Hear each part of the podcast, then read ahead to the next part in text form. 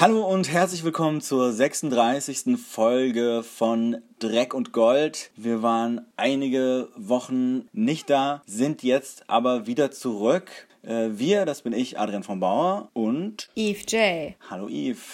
Hallo Adrian. Wir haben ungefähr einen Monat oder ein bisschen mehr als einen Monat ausgesetzt. Ach Gott. Wir sind wieder zurück und machen heute nochmal einen Podcast, der unter dem Motto Track und Gold steht und reden über Star Trek im Großen und Ganzen und Allgemeinen. Star Trek im Großen und Ganzen und Allgemeinen, das ist unser persönliches Thema, aber auch sicher euer Thema. Man kann kein Sci-Fi-Fan sein, ohne an Star Trek vorbei, durch oder drüber zu gehen. Wir haben uns gedacht, ach, naja, man muss nicht untätig rumsitzen, jetzt wo Discovery ähm, Pause macht und neu dreht. Es gibt ja noch einen großen Reichtum, aus dem man schöpfen kann, unter anderem die Filme. Auf jeden Fall. Damit legen wir gleich los nach dem Intro. Hallo Intro.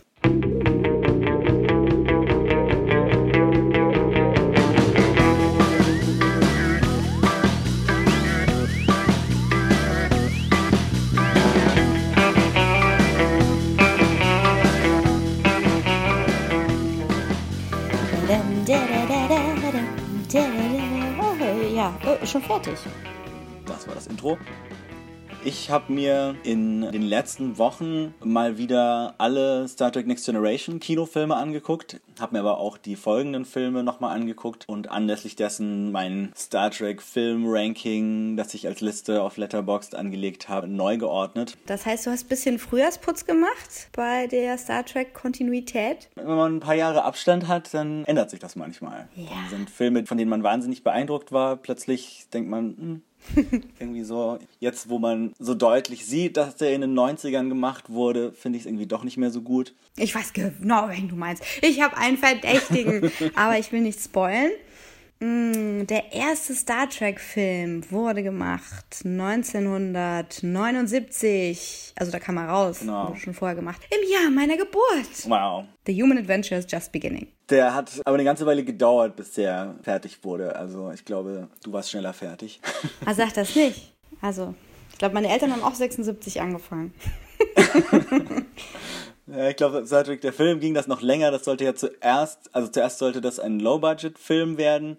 Dann sollte es eine Serie werden, also Star Trek Phase 2, wo es sogar schon Kostüme und Sets und Schauspieler für gab. Und dann ist Star Wars rausgekommen und sie haben gesagt, ach, vielleicht machen wir doch lieber einen Kinofilm, wenn äh, Science-Fiction-Kinofilme gerade so erfolgreich sind. Und dann wurde nach vielen Jahren da endlich Star Trek The Motion Picture draus und war damals relativ erfolgreich, aber nicht, ist nicht unbedingt einer der beliebtesten Star Trek-Filme. Echt?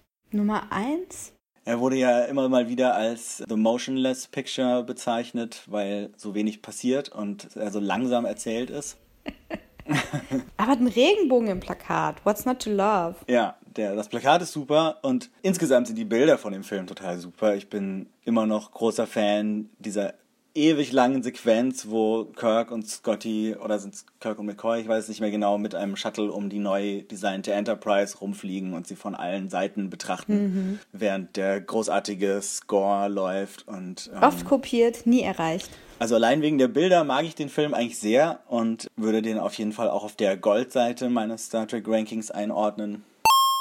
Ja, äh, die Story von The Motion Picture ist, dass ähm, die Crew von der Enterprise ja eigentlich schon eingemottet wurde und äh, eine Bedrohung in der Reichweite der Erde erscheint und die gute alte Crew jetzt wieder zusammengetrommelt werden muss. Ja, also zumindest Kirk ist halt zum Admiral befördert worden und Spock ist nicht da und McCoy ist irgendwie auch, hat sich einen Bart wachsen lassen und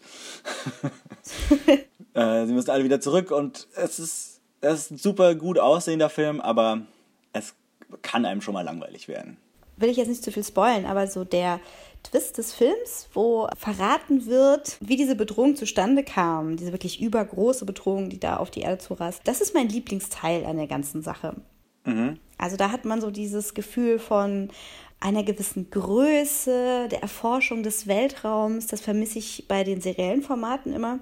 Und Das kommt halt bei The Motion Picture richtig zur Geltung. Ja. Und dadurch macht mir auch dieses langsame Erzählen nichts aus, weil ich davon ausgehe, dass etwas, was ein Lichtjahr weit entfernt ist, auch schon mal ein Lichtjahr lang dauern kann. Ja. Und erwähnen kann man vielleicht auch noch die Musik, die auch ganz fantastisch ist. Das, was viele als das Star Trek The Next Generation Thema Titelmusik kennen, ist eigentlich die Titelmusik von Star Trek The Motion Picture. Ist von Jerry Goldsmith, glaube ich. Allein deswegen macht der Film schon Spaß. Ja, Leonard Nimoy hat der nicht so viel Spaß gemacht. Mhm. Ich habe neulich die Documentary von seinem Sohn geguckt und ähm, da hat er verraten, dass das für ihn der totale Kulturschock war, weil er kommt ja eher so vom Theater. Er hat ja immer durchgehend gearbeitet und methodisch gearbeitet. Und für ihn war Star Trek, die TV-Serie, ein Format, ähm, das menschliche Geschichten erzählt, menschliche Konflikte, quasi auf der Leinwand von Science Fiction, aber dennoch menschliche Entdeckungen miteinander, übereinander, ähm, in Gestalt von Aliens. Er hatte das Gefühl, dass Special Effects die Schauspieler ablösen. Das kann ich total nachvollziehen. Mhm. Aber ich finde, das macht auch die Größe und das Faszinierende von dem Film aus. Dass der Film Special Effects, ähnlich wie ähm, Space Odyssey, so einsetzt, ja. dass die Special Effects Erzählmittel für das Unbegreifliche sind und nicht so ein, so ein Lensflare, der einem ins Gesicht leuchtet, einfach nur, weil er es kann. Ja. ja. Und das, ähm, das finde ich spannend. Denn man kann sich immer noch überlegen, was ist überhaupt das Wahrnehmbare, wenn ich da draußen in unbekanntem Raum bin? Was können die Sensoren meines Raumschiffs überhaupt erkennen? Was kann ich mit meinen menschlichen, vulkanischen oder klingonischen Augen überhaupt sehen? Darüber mhm. hinaus gibt es noch mehr und das, was wir sehen, dieser Special Effect, ist eine Abbildung dessen, was wir überhaupt begreifen können. Deswegen mag ich diesen Film. Mhm. Den nächsten mag ich nicht so. Echt? nee, das ist mir zu schmutzig. wow. Okay, wir kommen jetzt nämlich zu Star Trek 2, der Zorn des Khan von 1982. Und das ist tatsächlich mein Lieblings-Star Trek-Film. Ja, ist schon ein cooler Abenteuerfilm. Und der bringt halt all das, was der erste Film nicht hatte. Er hat Action, er hat menschliches Drama, er hat einen äh, starken Bösewicht, bringt so einen ganz anderen Stil rein. Also dadurch, dass der erste Film zwar relativ erfolgreich war, aber nicht besonders beliebt, haben sich die Produzenten und das Studio halt gedacht, okay, erstmal schmeißen wir Gene Roddenberry raus, der macht irgendwie nur noch gern langweiliges Zeug. Und außerdem designen wir alles neu und machen das so ein bisschen als Reboot und für ein kleineres Budget und äh, in einem anderen Stil und mit noch mehr Bezügen auf die Serie. Da kam für mich ein richtig cooler Film raus. Ich weiß, was du meinst mit dem dreckig. Also es hat so ein bisschen was von so diesen typischen 80er Jahre Fantasy-Filmen, wo man immer so das Gefühl hat, dass alle Sets irgendwie so aus schmutzigem Pappmaché gebaut sind. Irgendwie auch so das Schiff selber sieht gleich so viel industrieller aus und die Uniformen sind halt mehr so wie so, wie so Militäruniformen, aber, aber, aber so irgendwie aus dem 19. Jahrhundert. Das Ganze ist irgendwie militärischer und Kahns Bande ist sowieso irgendwie so ein, so ein Haufen schmutziger Hippies.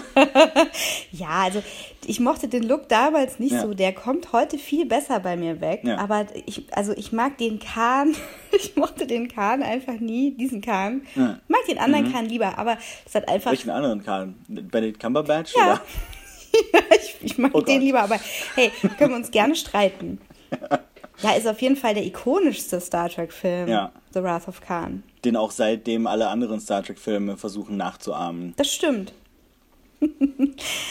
ja, also ich, ich, ich habe da halt in dem nichts gefunden, was mich äh, zu dem Zeitpunkt angesprochen hätte. Ähm, das wäre vielleicht anders gewesen, wenn die weiblichen Charaktere stärker bespielt worden wären. Aber ich habe den auch zu einem Zeitpunkt gesehen, wo ich so sehr danach gesucht habe, die Dinge zu finden, die nach meinem Geschmack sind. Und ähm, da war ich einfach schon sehr in TNG verhaftet. Und mhm. Da war ja. die alte Crew so alt. da hilft es nicht, wenn das alles noch so alt aussieht. Aber ja, ist ein guter. Und es geht ja auch noch ums Altern. Also auch wenn sie danach noch fünf weitere Filme gemacht haben mit der Crew, ging es in dem Film eigentlich schon darum, dass sie eigentlich längst zu alt sind, um jetzt noch Abenteuer im Weltraum zu erleben und ja. äh, langsam mal in Ruhestand gehören. Ja, da kann ich mich natürlich jetzt viel mehr mit identifizieren als, äh, als Teenager. Aber ich meine, ja. da war ich drei Jahre, als der gemacht wurde. Das war halt für mich ein ja. Opa-Film. Aber dennoch hat er sich, äh, denke ich, das Gold verdient. Ja, von mir sowieso. Der dritte Film folgte schon zwei Jahre später. Diesmal hat Leonard Nimoy Regie geführt. Star Trek 3, The Search for Spock. Weil Spock ja am Ende vom zweiten gestorben ist. Spoiler-Alarm. also wer das jetzt noch nicht weiß. Weil, wie du schon gesagt hast, Leonard Nimoy halt die Arbeit am ersten Star Trek-Film nicht so geil fand, hat er dann gesagt, okay, ich mache noch einen mit, aber nur wenn ich sterben darf. Und weil ihm der zweite dann so viel besser gefallen hat, hat er gesagt, okay, ihr dürft mich im dritten wieder zum Leben erwecken, aber nur wenn ich Regie führen darf. Der ist so ganz okay, finde ich. Ja. Er ist so der Mittelteil dieser inoffiziellen Trilogie von Teil zwei bis vier, die alle so ein bisschen enger verknüpft sind inhaltlich als die anderen. Ja, ich finde, die kann man auch nicht gut getrennt betrachten. Mhm. Ich mochte den lieber. Hm. Ich habe drei und vier sehr spät gesehen. Mhm. Also sowieso sehe ich ja immer alles out of continuity. Das ist einfach so. Und ich mochte halt gerne dieses menschliche Drama, aber halt das Genesis-Projekt. Das mochte ich am liebsten, weil das wieder so eine Größe hat und Terraforming Mhm. und ach ja und Space Elfen, die da eventuell wiederbelebt werden. Das hat mir schon gut gefallen. Ja. Aber ja, Kirk, diese Diva, ist schon schwierig mit dem. Ja, Und was kriegt er bei dir? Eher so Mittel, so Bronze oder? Ja, also genau, auf, auf, auf, meiner, auf meinem Ranking ist er Platz 7. Das ist gerade noch auf der Goldseite. Aber ja, also es ist nicht einer der besten für mich. Also also ich habe gemeint, beim zweiten merkt man so ein bisschen diese 80er Jahre Low-Budget-Fantasy-Film-Ästhetik, aber beim dritten gibt's die eigentlich noch viel stärker. Und ähm, das hat zwar einen Charme, aber ist jetzt nicht irgendwie ein ganz, ein ganz großer Wurf für mich. Ja, da kommen wir wohl auch direkt zu vier. Mhm. The Voyage Home. Ja, die Hauptverbindung ist eigentlich nur, dass sie im vierten Teil die Enterprise nicht haben und immer noch mit dem, weil die ja im dritten Teil zerstört wurde, sondern jetzt mit dem äh, Klingonenschiff, das sie da gekapert haben, unterwegs sind und damit auch gleich in die Vergangenheit beziehungsweise die damalige Gegenwart reisen ins Jahr 1986. Ich finde den super. Ich mag den total gerne. Ja, das ist äh, wahrscheinlich der lustigste der Star Trek-Filme und er ist auch wirklich lustig. Also bei manchen Star Trek-Episoden vor allem haben sie halt immer mal wieder versucht, so Comedy einzubauen und auch bei den späteren Next Generation-Filmen so mit gemischten äh, Resultaten. Aber Star Trek 4 ist einfach ein richtig lustiger Film, der aber trotzdem so die, die Science-Fiction-Elemente nicht vernachlässigt, auch wenn er natürlich viel mit dem äh, Fish Out of Water-Konzept spielt. Haha, Fish out of water, Adrian. Whale, Haha. whale, whale out of water.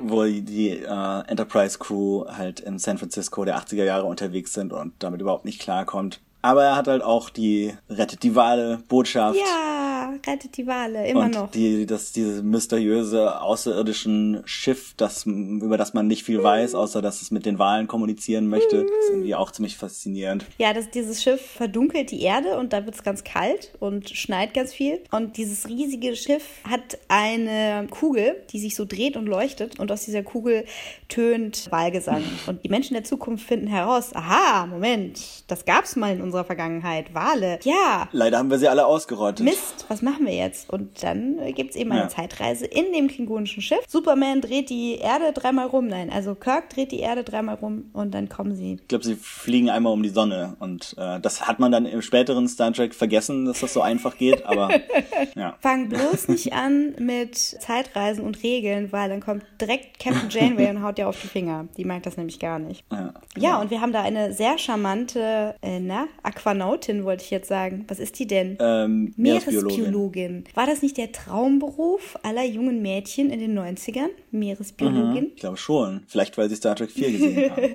Hatte ich zu dem Zeitpunkt noch nicht, aber ich bin sehr gern getaucht. Nur mit dem Nase freipusten und Trommelfelle rausdrücken, das war mir zu gruselig. Deswegen ist es nichts geworden mit der Meeresbiologin. Aber dieser Film hat den besten ikonischen Spruch aus dem ganzen Star Trek-Verse, Ja. nämlich Everybody remember where we parked. Denn das Klingonenschiff kann man tarnen und dann leicht verlieren. Kommen wir doch gleich zum nächsten Teil. Star Trek 5, The Final Frontier.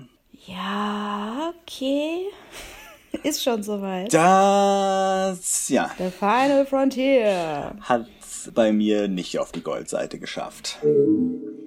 Ja, also William Shatner, die alte Rampensau, von der man ja weiß, dass er sich immer zusichern hat lassen, dass er im Mittelpunkt sämtlicher Dreharbeiten steht und das immer gar nicht gut fand, wenn dann jemand anders mal viel Dialog hatte. Ja. Und dem man erklären musste, dass die Popularität von Spock auch gut für ihn ist, ähm, hat sich dann gedacht, ja komm, also wenn äh, mein guter Freund Leonard mal Regie arbeiten durfte, möchte ich Ja. das jetzt auch machen. So. Leonard Nimoy hat ja gleich zwei Filme gemacht. Star Trek 4 war ja auch von ihm. Und das konnte Shatner natürlich nicht auf sich sitzen lassen. Hat gesagt, gesagt, ich habe das zwar noch nie gemacht, aber ich führe jetzt einfach mal Regie beim nächsten Star Trek-Film. Genau, und äh, Abenteuer und Imagination treffen sich an der letzten Grenze des guten Geschmacks.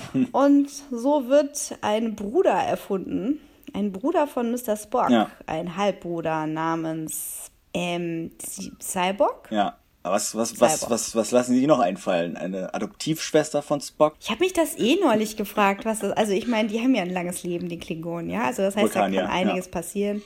Ach, Entschuldigung. Immer die. Erstmal zu den Klingonen. Nein, also ich frage mich eh, wie das bei denen zu Hause aussieht. So drei Kinderfotos an der Wand und. Also Cyborg ist schon eine komische Kreatur. Mhm. Ihr habt es an meinem freudschen Versprecher gemerkt. Er sieht nämlich eher aus wie ein Klingone in den 80ern als ein schön zurechtgemachter Vulkanier. Mhm. Er sieht einfach aus wie so ein Soziologieprofessor. ja. So ein bisschen wie der Papa von meiner besten Freundin damals. Der war Informatiklehrer. Aber ja, das ist Cyborg und Cyborg hat sich gedacht, er möchte Gott finden. Mhm. Und ähm, was macht er? Ich glaube, der kidnappt drei Diplomaten und ja. übernimmt dann die Enterprise und will dann da ans Ende des Universums fliegen mit denen. Ins, äh, tatsächlich ins Zentrum Ach, des Zentrum. Universums. Der Film heißt auf Deutsch zwar am Rande des Universums, aber der deutsche Titel ist einfach mal falsch, weil sie ins Zentrum des Universums fliegen. Guter Plan. Was äh, sie sagen, das theoretisch unmöglich ist, aber sie schaffen es irgendwie trotzdem ohne weitere große Erklärung. Und ähm, finden Gott, der natürlich nicht wirklich Gott ist. Und das ist alles ziemlich billig gemacht. Man merkt dem Film an, dass er wahrscheinlich das niedrigste Budget von allen Star Trek-Filmen hatte. Das glaube ich noch nicht mal. Was seltsam ist, weil, weil der vierte ja so ein Erfolg war. Aber ich glaube, in den 80ern war das einfach noch nicht so üblich, dass man gesagt hat, boah, das ist ein Franchise, das ist ein Erfolgsrezept. Wir geben jetzt jedem Teil noch mehr Geld, wenn sie erfolgreich waren, damit sie noch größer und erfolgreicher werden können als der letzte, sondern es war einfach normal so, ach, jetzt Teil 5, ich weiß nicht, da müssen wir jetzt nicht so viel Geld investieren, das guckt doch jetzt eh keiner mehr. ich glaube noch nicht mal, dass der so günstig produziert war. Ich glaube, der sieht nur so aus. ja, sie haben irgendwie ein schlechtes Effektstudio, glaube ich, gehabt und William Shatner hat halt nicht so richtig gewusst, was er tut. Aber, also ich muss sagen, dass ich mir den Film trotzdem so mit nicht allzu kleinen Abständen, aber immer mal wieder gerne angucke, weil er so ein paar Szenen hat, die sehr gut so die Dynamik zwischen den Hauptfiguren einfangen anfangen, wie wir sie aus der Originalserie kennen und wie es die anderen Filme eigentlich nie so richtig geschafft haben. Ja, was, äh, was sicherlich auch Shatter zu verdanken ist, der sich da sehr ja. darauf verlassen hat. Und deswegen finde ich den Film, wo er denn schon ins Zentrum des Universums reist, um Gott zu filmen, nicht nur egozentrisch bezüglich Shatner, sondern auch einfach egozentrisch aus der Male Default Perspective. Und deswegen fällt er bei mir so ein bisschen durch. Aber ja, ja, meine Güte. Ja, also er ist technisch sicherlich der am schlechtesten gemachte Star Trek-Film. Inhaltlich gibt es ein paar, die mir noch ein bisschen weniger gefallen, weil es wie gesagt zumindest so ein paar Szenen gibt, wie zum Beispiel die, wo sie alle rund ums Lagerfeuer sitzen und singen und irgendwie da so diese, diese Kameradschaft zwischen den Enterprise-Crew-Mitgliedern äh, so auf eine Art rüberkommt, die, die einen irgendwie als, als Fan der Serie freut. Ja, ja, so, so, ein, gute, so ein gutes Ferienspielerlebnis am Lagerfeuer auf ja. der Suche nach Gott. Insgesamt trotzdem Dreck. Kommen wir zum sechsten Star Trek-Film. Ja, da fragt man sich, was ist jetzt noch übrig? Wir sind ins Zentrum des Universums an die letzte Grenze gegangen, die letzte Grenze in uns selbst. Also, was ist noch unentdeckt? Was finden wir, wenn wir nach dem unentdeckten Land suchen? Natürlich Krieg. Und den Krieg finden wir 1991 mit dem sechsten Teil, The Undiscovered Country. Mit der Sowjet und Klingonen irgendwas. Also da haben wir ganz klar, fast am klarsten so eine politische Metapher drin. Also das haben die anderen Star Trek-Filme vielleicht nicht ganz so sehr. Gut, Rettet die Wale ist schon auch eine relativ deutliche Botschaft, aber hier sozusagen das Klingonische Reich, was sowieso schon immer so ein bisschen als Stellvertreter für die Sowjetunion herhalten musste, ist jetzt ebenso wie eben die Sowjetunion Ende der 80er, Anfang der 90er im Zerfall, weil irgendwie so ein Mond explodiert ist und sie keine Ressourcen mehr haben. Und aus dieser schwierigen Situation entsteht dann eben ein Friedensprozess. Und wer wird hingeschickt? Ausgerechnet Captain Kirk, der die Klingonen ja bekanntlich hasst, weil sie in Teil 3 seinen Sohn umgebracht haben. Das eskaliert dann ziemlich. Äh, hier haben sie den Regisseur von Star Trek 2, Nicholas Meyer, nochmal zurückgeholt. Und für mich ist das tatsächlich auch mein zweitliebster Star Trek-Film nach Star Trek 2. Ja, ich, ich bin da nicht ganz äh, unvoreingenommen gewesen, weil ich den im Englischunterricht damals durchnehmen musste. das war wirklich ganz witzig. Weil, weil, sie über Shakespeare reden? Ja, nee, ja, weiß nicht. Also ich, ich wusste das noch nicht zu schätzen. Dachte so, oh, warum muss ich jetzt im Englisch LK hier da so Kirk durchnehmen, verstehe ich nicht. Mhm. Und das war dann genau so, dass äh, unser Lehrer uns das damals erklärt. Ja, das ist also hier kalter Krieg und die Klingonen sind die Russen. Und jetzt äh, untersuchen wir mal diese Szene. Okay. Also wir haben es leider nicht geguckt. Oh. Wir haben äh, dann so ein Transkript bekommen über die Szene, wo äh, die dann an diesem Tisch sitzen die Szene mit dem Blutstropfen war das und dann mhm. mussten wir die so dramaturgisch auseinandernehmen, wann halt da die Spannung bricht und wann man halt irgendwie merkt, dass da eine Sabotage geplant ist und irgendwie eine Verschwörung. Ja, von daher mhm. konnte ich die nicht so genießen, aber äh, ich mag dafür umso mehr, was nach dieser politischen Eskalation passiert, mhm. nachdem mhm. also Kirk dafür verantwortlich gemacht werden soll, dass er den ähm, klingonischen Kanzler getötet haben soll und eben auf diesen Gefängnisplaneten kommt. Ja. Mit Eis und Schnee und der Frau von David Bowie. Mhm. Das ist cool. Das ist auf jeden Fall ziemlich cool. Ich finde, ich finde eigentlich, also mir haben beide Aspekte sehr gut gefallen. Ich finde Christopher Plummer als äh, General Chang ist ein sehr guter Bösewicht, der im Shakespeare im klingonischen Original zitiert. Diese politischen Intrigen fand ich sehr spannend. Ich fand diese ganze Szenerie auf dem klingonischen Gefängnisplaneten, wo sie fliehen müssen, super spannend und am Ende müssen sie dann einen Terroranschlag stoppen und das sind alles super coole Sachen. Also für mich ist das äh, ein Film, der auf jeden Fall sich ziemlich gut gehalten hat. Die einzigen Minuspunkte sind so ein bisschen, dass man langsam den Schauspielern nicht mehr so richtig abkauft, dass sie hier so die junge, frische Crew von so einem Raumschiff sind. irgendwie alle so schon deutlich auf den Ruhestand zugehen, aber irgendwie halt die Enterprise trotzdem anscheinend ein, ein Seniorenschiff geworden ist. Aber äh, Sulu hat sein eigenes Schiff bekommen, was auch cool war, die Excelsior. Ja, ich mag auch Kim Cattrall immer sehr gerne. Ja. Als, äh, wie heißt sie nur wieder? Val Valeris. Valeris, ah ja. Es sollte ja ursprünglich Christy Alley nochmal als Savick auftreten, die im zweiten Teil dabei war, in dieser Rolle. Ist ein bisschen schade, dass sie die dann ähm, ändern mussten. Also, dass sie ja halt gesagt haben, okay, es ist jetzt doch nicht Cervix, sondern es ist eine neue Figur. Aber funktioniert trotzdem ganz gut. Ja, das, das muss man auch erstmal merken. Erstmal denkt man, denkt man, es ist die gleiche Figur, aber macht ja nichts. Ja. Das, ist, das ist immer das Problem mit den Randfiguren wenn die da ja. so am Rande des Universums gehalten werden.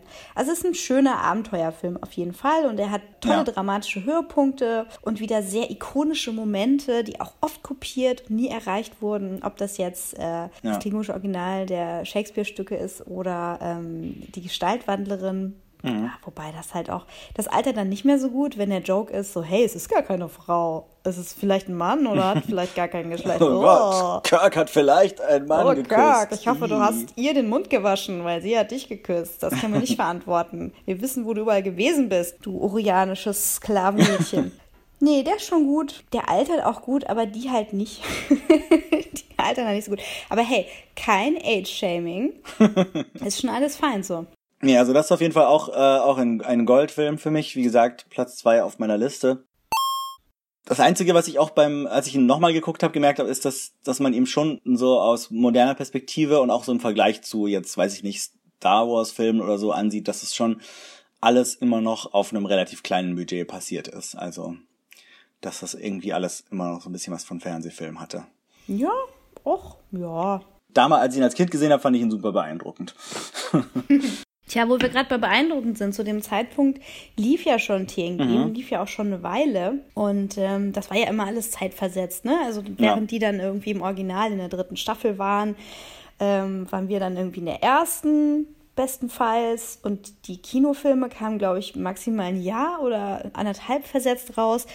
Also wenn wir hier von, von Jahreszahlen erzählen, können wir da immer noch mal was draufrechnen. Aber als dann... Ne, die Kinofilme kamen schon zumindest meistens im gleichen Jahr in Deutschland raus, glaube ich. Ja, also wenn es jetzt ein Herbstfilm war, dann meistens dann im Sommer später. Aber tatsächlich können wir bei Generations, dem nächsten Star Trek-Film, äh, dann davon ausgehen, dass alle Fäden des vergangenen Star Trek und des aktuellen Star Trek dann eben auch zusammenlaufen, weil es wurde immer verfügbarer. Mhm. Man konnte sich eben die Serie in der Videothek holen. Ich habe ja schon mal erzählt, dass wir da irgendwie beim World of Music damals für 36 Euro VHS-Kassetten gekauft haben, zusammen. und äh, die dann geguckt haben. Und so wusste man, okay, ähm, äh, das alte Star Trek passiert, das zeitlich neuere haben wir jetzt durchgeguckt und jetzt kommt beides zusammen ins Kino. Oh mein Gott, wir sind ja so gespannt. Und wir haben es ja auch schon mal erzählt, man musste sich ja für seinen Captain entscheiden. Ne? Also ist man jetzt mhm. Picard-Fan oder Kirk-Fan? Ist man ein neuer Track oder ein alter? Und ähm, plötzlich sitzen die Alten und die Neuen zusammen im Kino und können sich den Wechsel der Generationen angucken. Nämlich 94 kam der raus.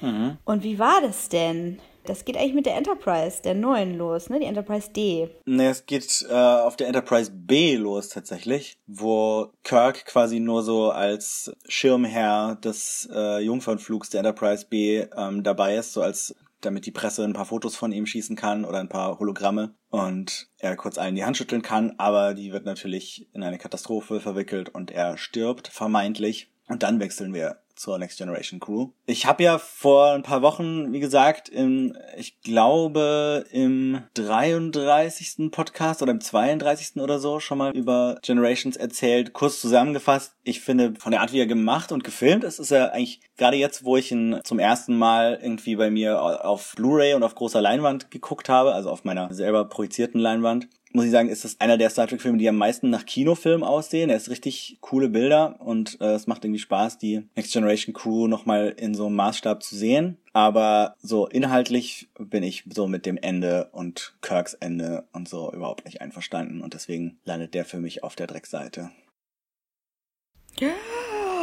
My goodness. Und war das damals äh, so für dich als Picard-Fan, war das, war das dann erstmal gut und jetzt einfach nur schlecht gealtert oder das, das Inhaltliche? Also mein erster Star Trek-Film war tatsächlich der erste Kontakt, also der achte Film. Den, das war der erste, den ich im Kino gesehen habe. Und dann habe ich mir, glaube ich, die ersten sieben in der Reihenfolge auf Video angeguckt. Da fand ich den damals schon nicht so nicht so gut. Also es war war damals schon jetzt nicht einer meiner Lieblingsfilme. Ich fand ihn nicht wirklich schlecht, aber also diesen Moment, wo der im Kino lief und so, habe ich so verpasst. Also ich bin erst kurz danach auf Star Trek gekommen und deswegen war das dann schon immer so, so der Film, wo ich dachte, ja, irgendwie, weiß ich nicht. ja, es war mein erster, den ich im Kino gesehen habe. Mhm. Äh, Hallo Caro, weißt du noch, damals? Caro grüßen. Wir haben uns damals total beömmelt über Malcolm McDowell. Mhm. Also generell beömmelt man sich als Teenager ja komplett im Kino. Also ich weiß nicht, da waren wir schon 15, glaube ich. Mhm. Also erstmal ist das der totale Giggle-Film. so. Es sind natürlich ein paar ungewollte und auch ein paar gewollte Gags drin, aber wir hingen ja. natürlich an jeder Szene. Insbesondere fanden wir es total cool, dass Geinen eine größere Rolle hatte, weil mhm. Whoopi Goldberg für uns total das Ding war. Ja. Verstehe ich natürlich heute erst auch, warum.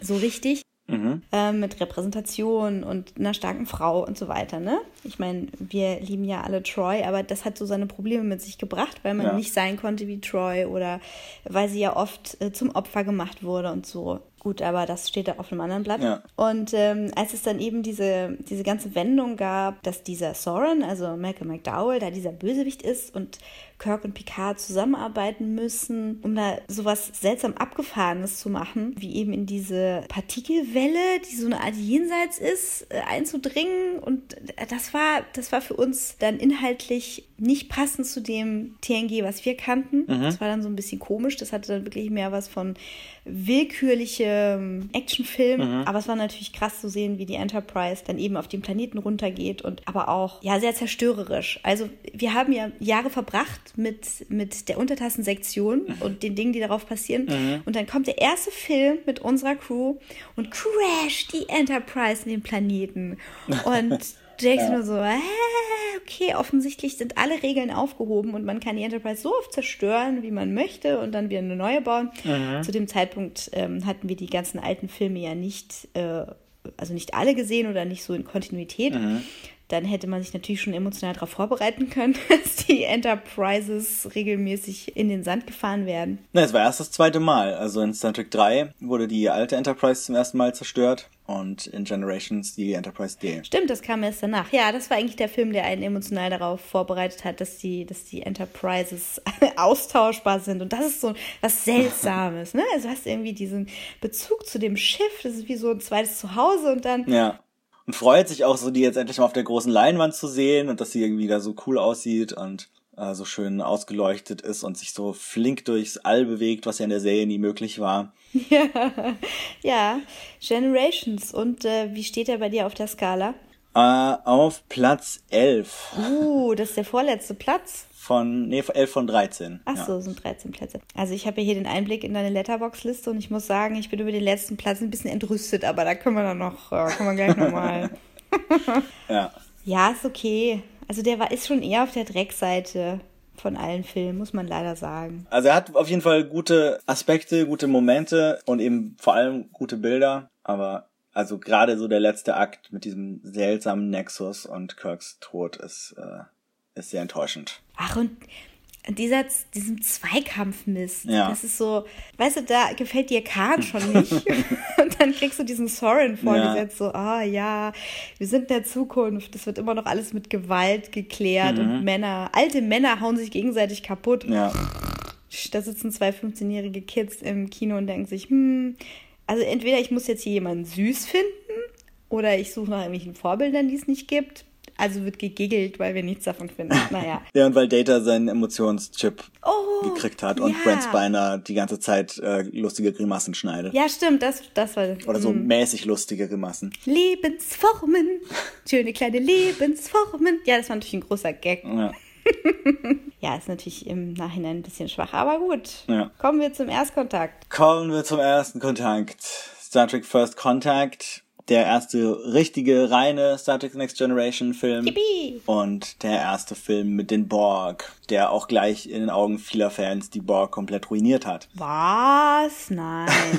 ja, wegen der Borg-Königin. Also die Borg, die eigentlich so das Kollektiv sind, das gesichtslose ähm, Massending, mit dem man nicht argumentieren mm. kann und nicht diskutieren und nicht verhandeln kann, haben plötzlich eine Anführerin, die äh, argumentiert und verhandelt und verführt. Die zwar ganz fantastisch gespielt ist, aber und auch irgendwie total cool aussieht und für mich eigentlich eine coole Figur ist, aber so mit dem, wie die Borg in der Serie dargestellt wurden, passt das eigentlich alles nicht so richtig zusammen. Ja, die werden halt zu so einem Bienenstaat, zu so einem Ameisenstaat gemacht. Ja mit der Königin. Ja, also ich muss mal sagen, ich fand es natürlich auch super cool, aber wenn ich mir das halt so im Nachhinein angucke und da ist er schon recht früh aus der Gnade gefallen, ist das natürlich schrecklich, dass du diese Königin hast, die die böse ist und die irgendwelche Begierden hat und dann wird natürlich die weibliche Begierde auch wieder als bedrohlich dargestellt und mhm. dann lüstert sie da so nach Data und es ist alles so, ach, alles so campy, aber nicht auf eine gute Art.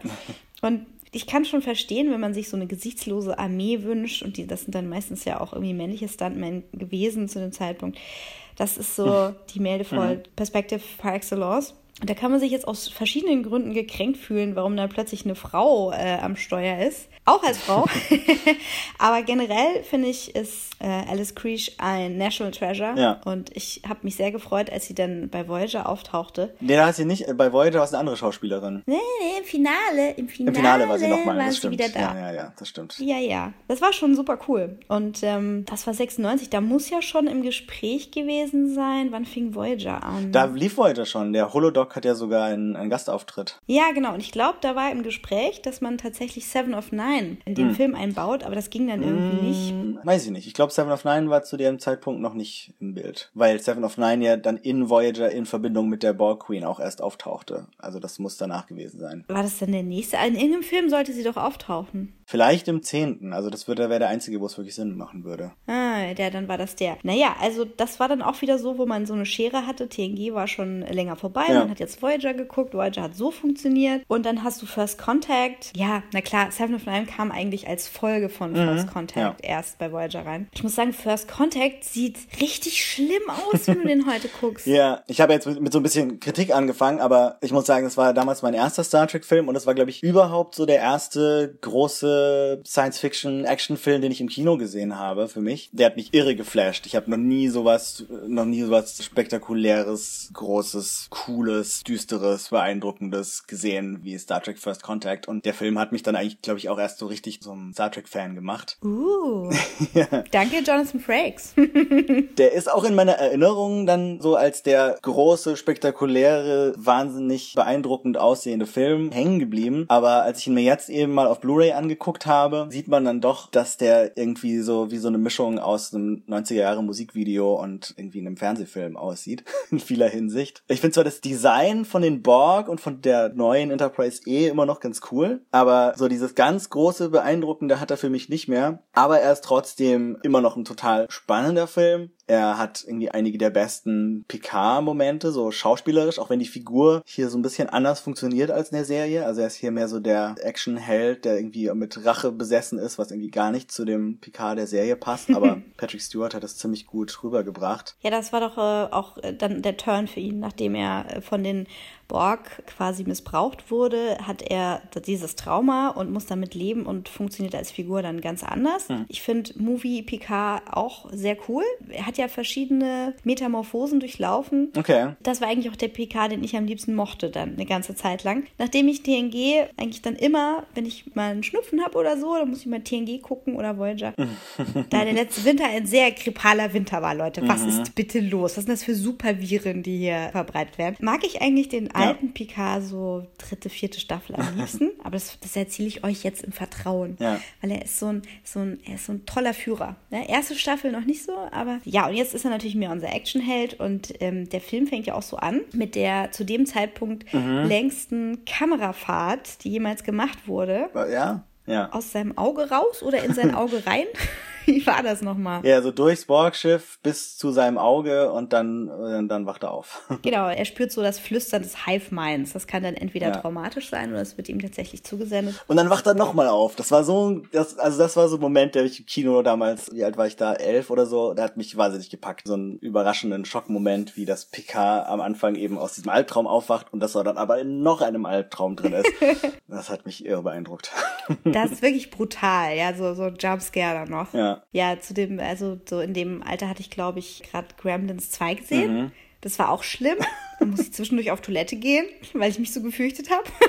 Entweder das oder äh, den dritten Teil von Back to the Future. Das werden wir nochmal rekonstruieren an anderer Stelle, unsere mhm. ersten beeindruckenden Erlebnisse. Aber ich freue mich, dass das dein erster Star Trek war, weil ich finde, den inhaltlich ist ja stellenweise, ja, kann man den jetzt als schwach empfinden, aber dramaturgisch finde ich ihn immer noch sehr gut. Mhm. Es geht eigentlich um das, was für die neuen Star Trek-Fans so das Einschneidendste war. Diesen Kampf gegen die Borg, ähm, mhm. Kampf gegen Vernichtung, die Hoffnungslosigkeit. Resistance is futile wird ja nicht ohne Grund ja. als Leitspruch der Borg geführt. Ja, und man packt aber halt auch noch den ersten Kontakt durch diese Zeitreise mit Zephyr Cochrane, der den Warp-Antrieb erfunden hat und so mit rein. Das ist schon sehr cool, dass wir eben nicht nur sagen, okay, wir machen jetzt den Borg-Film, sondern wir verbinden das eben mit so einem Ding, was irgendwie die ganze Star Trek-Geschichte, die ganze Geschichte dieses Universums irgendwie so äh, aufwickelt. Genau. Und das ist ja wirklich das, was dem Film seine Daseinsberechtigung gibt, immer noch, dass wir mit den Borg in die Vergangenheit reisen und nicht so wie in dem, in dem äh, Walfisch-Rettungsfilm jetzt eigentlich die Zukunft retten, sondern die Vergangenheit ist in Gefahr. Ja. Alles ist in Gefahr.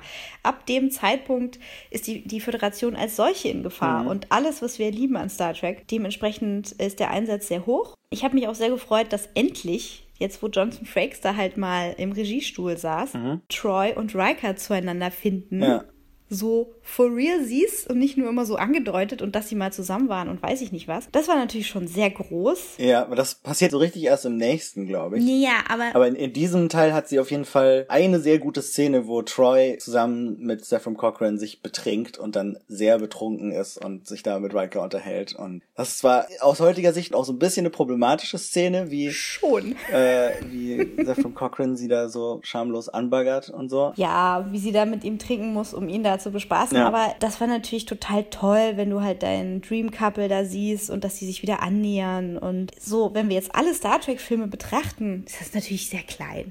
sehr, sehr kleine Spaßmomente. Ja. Diese Referenz von Zephyr Cochrane, den wir da sehen und dem sich selbst erfüllenden Erstkontakt, das soll für die weiteren Star Trek-Entwicklungen noch eine Rolle spielen. Und deswegen ist das für alle weiteren Star Trek-Inkarnationen ein wichtiger Baustein. Mhm. First Contact. Auf jeden Fall.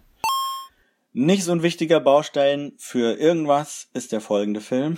Mhm. Insurrection, der Aufstand, der neunte Film, der jetzt als nächstes kommt, der, ich glaube, 98 in die Kinos kam, ist ganz weit unten auf meiner Liste. Und jetzt auch durch das erneute Schauen noch mal ein Stück abgestürzt.